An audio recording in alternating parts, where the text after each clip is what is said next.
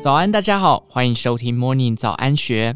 今天礼拜二，我们一起来关心投资理财的相关讯息。二零二零年到二零二二年，短短三年，因为 COVID-19 疫情、乌俄战争、美国升息，台股至少遇上三次又猛又急的跌势。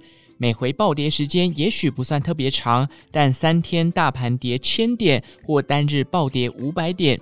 此时，只要手上有股票的人，几乎不可能没有部位受伤。打开社群股板，充满着各式各样绿化程度极高的对账单，网友们自我解嘲戏谑，有时还真疗愈。投资学上说，当股市从高点回档下跌百分之二十，即视为进入技术空头熊市。高山向导说，如果在高山上遇到熊，反击会非常危险，最好的办法之一就是装死。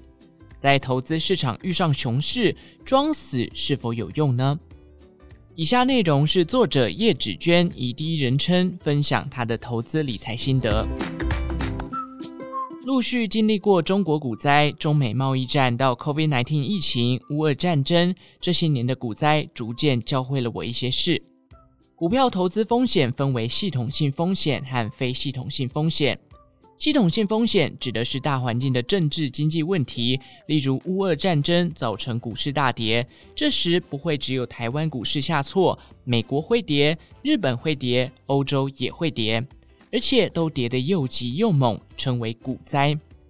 而非系统性风险，则是公司本身的经营问题，可能是公司面临转型阵痛期，订单被对手抢走等等。这种非系统性风险属个别股票下跌，不太会扩及到大盘。每当遇上全球一体适用的系统性风险时，非长期投资部位、短期投机的持股停损一定要快很准。投资市场里有这样的说法。做多赚得多，做空赚得快。想要赚百分之二十，一个波段可能至少要花一季左右的时间，但股灾来临时，可能三五天就跌百分之二十了。因此，苗头不对，忍痛停损卖出一定要快，千万不要以为没关系，给它跌，摆着等回升就好。你要知道，一百元股票跌到八十元是跌百分之二十，但要涨回到一百元不是百分之二十，而是要涨百分之二十五。一百元股票跌到七十元是跌百分之三十，但要涨回一百元可是要涨百分之四十三，真的不容易。面对大盘又急又猛的跌势时，我会检视自己手中的部位，评估哪些是投机性质比较高的持股，先砍再说。把现金留在手上，避免过重的跌势造成亏损。待利空消化完后，再重新进场。我认为这才是资金最有效率的运用方式。过去传统投资学都教我们，当有风险出现时，可以找避险资产躲一下。所谓避险资产，不外乎黄金、债券。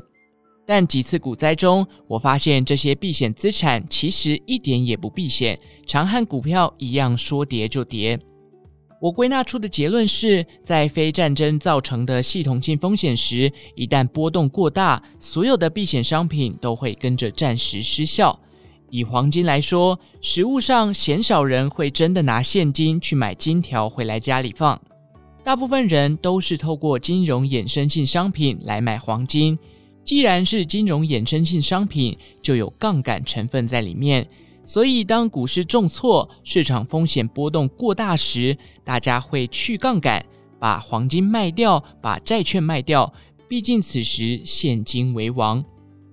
我曾经在市场波动大时操作黄金、债券等相关 ETF，但几次经验下来发现，真正最抗跌的只有美元现金。若真要操作避险资产，反而美元指数才是真正能避险的工具。我在财经电视台工作时，每回碰到台股随国际情势急跌，采访中心长官都会要我们去采访国安基金的操盘手。虽然每次回答都大同小异，台股基本面佳，国安基金会随时关注市场，必要时不排除进场护盘。但这就是财经记者的日常，跑新闻不能漏的行程。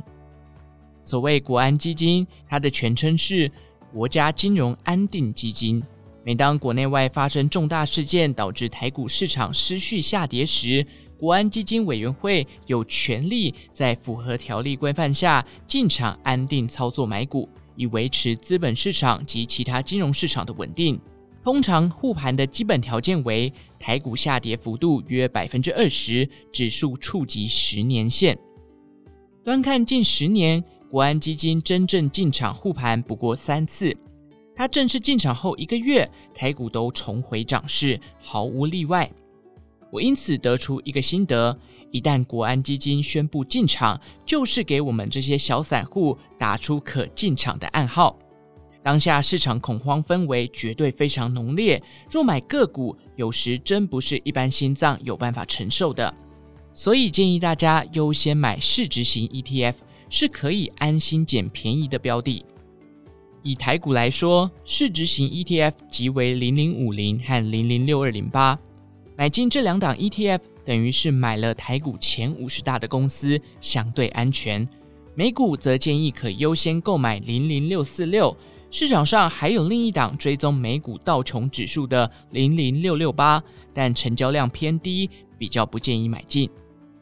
长期投资部位容许抄底，越跌越买，但短线波段持股，我还是建议采取右侧交易策略，随着跌势放空，随着涨势做多，顺势而为。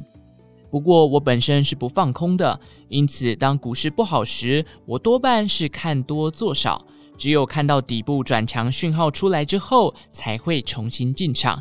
你一定会问，底部转强会有什么讯号呢？一、先跌的是否先止跌？人气股是否回升？股票市场也是一场心理战，投资人有没有信心，影响着市场氛围与股价。每当市场大幅回档时，要判断跌够了没，我会观察这场风暴从谁开始跌。假设从半导体类股开始跌，我就会去观察台积电、联发科这类指标股是否有继续下跌。假设由航运股开始下挫，我就会去观察长荣、阳明是否止跌反弹了。二、融资减肥幅度，融资常被称为是散户指标，融资余额过大被视为筹码凌乱的象征。如果想找底部讯号，也可以从融资的减幅来进行寻找。三、股价连三天不再破底，成交量减少。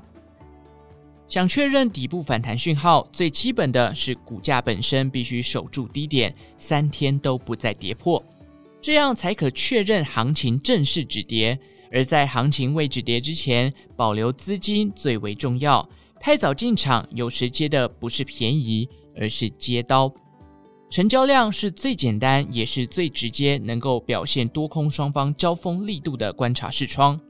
量大就表示多空双方对价格的看法分歧，尤其在价格下跌的过程中，成交量大等于墙倒众人推，跌势难以止歇；但成交量缩小则说明多空双方对价格的看法逐渐趋于一致。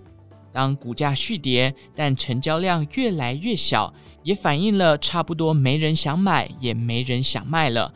这是价格止跌回升很重要的讯号。以上内容出自时报出版《零基础机制选股生活》，详细内容欢迎参考资讯栏下方的文章连结。最后，祝福您有个美好的一天，我们下次再见。